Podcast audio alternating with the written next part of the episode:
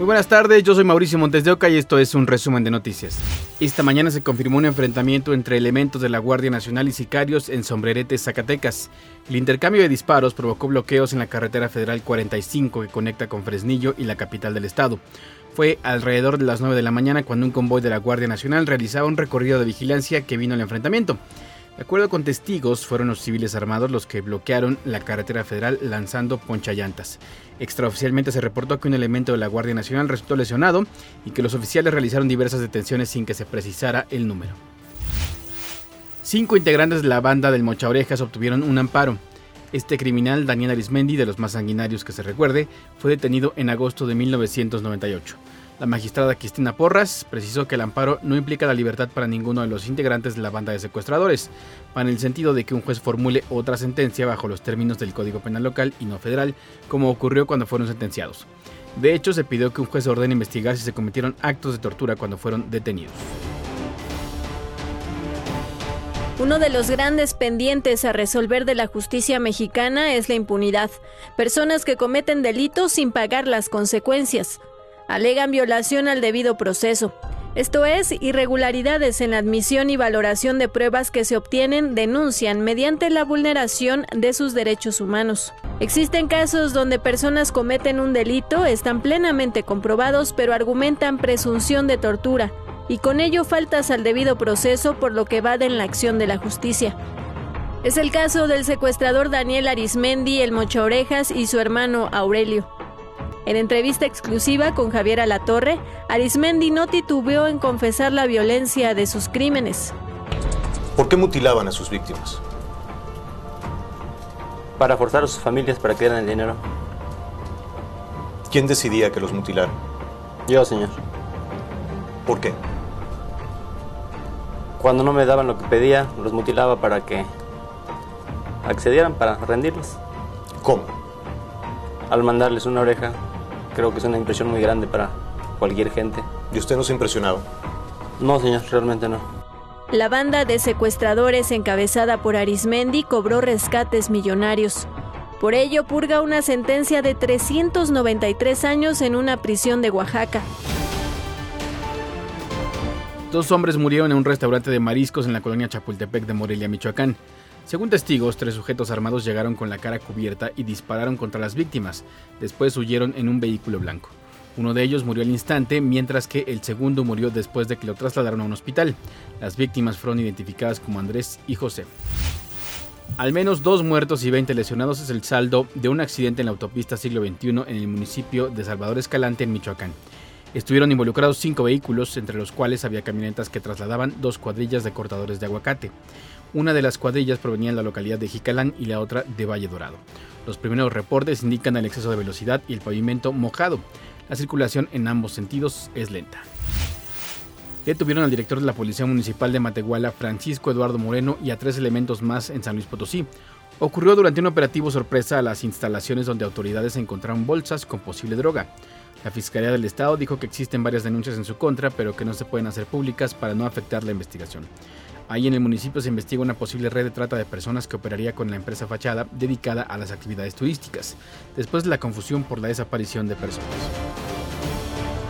Los municipios de Ocampo y San Felipe en Guanajuato serán zonas a investigar como posibles rutas de trata de personas. Así lo informó el gobernador del estado tras reconocer la confusión que se generó la semana pasada con la desaparición en San Luis Potosí de las dos camionetas que iban de San Felipe, Guanajuato a Saltillo donde uno de los choferes perdió la vida. Yo me comentaba el fiscal es que hoy iban a citar a declarar al dueño de la empresa. El gobernador señaló que hasta ahora, a partir de las investigaciones, han localizado a más de un centenar de migrantes centroamericanos y venezolanos que estaban privados de la libertad en San Luis Potosí, lo que deja ver una posible red de trata de personas. Pues es, es, increíble, ¿no? Que, que se tuvieran en una zona de cerca 100 personas eh, pidiéndole dinero a los familiares.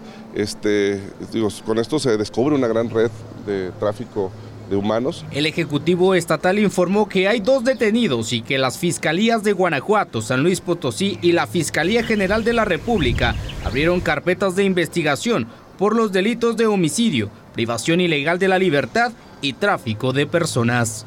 Alberto Segovia, Fuerza Informativa Azteca.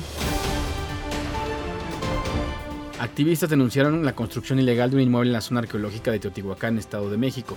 De acuerdo con reportes, la obra está ubicada en Ostoyahualco, donde en 2021 se suspendió otra construcción que causó daños a vestigios que estaban sepultados. El predio tendría como propósito ofrecer servicios turísticos a menos de un kilómetro de la pirámide de la Luna. En la Ciudad de México se está realizando una serie de fraudes que impactan directamente en la construcción de un patrimonio. En dos años van más de 150 casos a los que se les conoce como coyotaje. El modus operandi está perfectamente estructurado. El gancho es un atractivo crédito inmobiliario.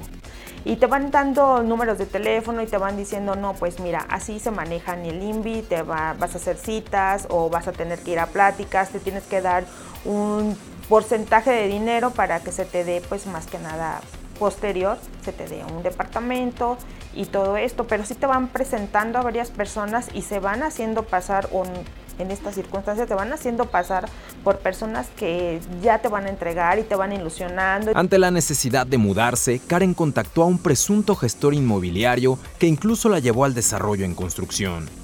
La treta de los zampones era perfecta, porque le presentaron a varias personas que aseguraron ser beneficiarias de los supuestos créditos. Te emocionas al momento de que ves a las otras personas de que, de que, yo ya tengo mis llaves, yo ya esto, yo así, yo empecé de la nada dando 300 pesos. Ah, porque te dicen que si no puedes dar la cantidad junta, puedes ir dando, ah, porque en las juntas son 200 pesos por junta.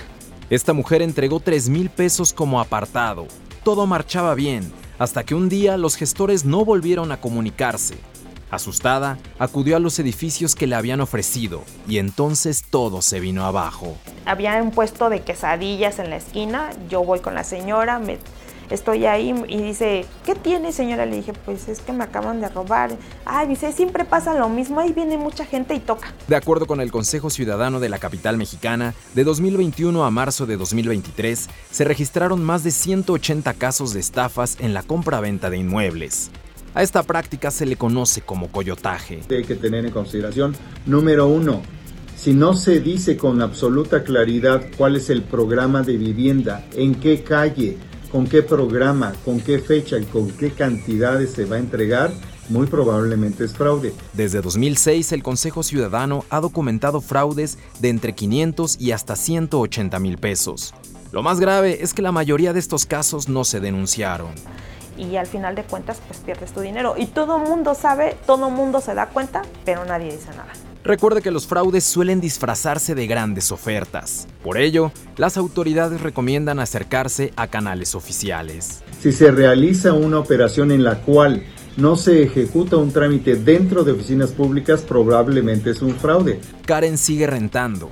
Por ahora, su deseo de hacerse de un patrimonio tendrá que esperar. Lloré muchísimo porque pues es un dinero que tú lo estás ahorrando para otras ciertas cosas, para en ese momento que tenía que cambiarme de lugar para no tener problemas.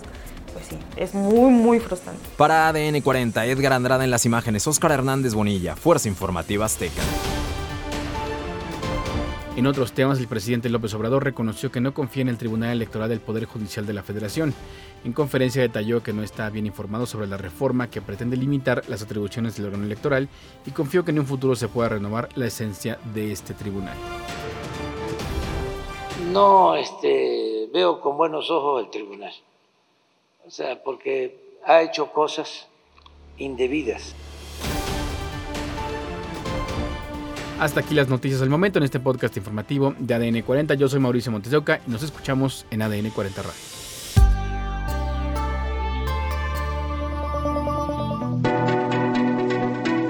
Este podcast es presentado por VAS, la super app que te ofrece muchas y nuevas formas de pagar todo lo que quieras con tu celular.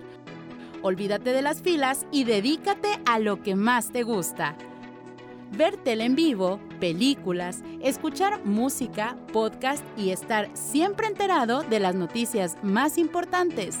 Todo en un mismo lugar. Vas, la super app, con todo.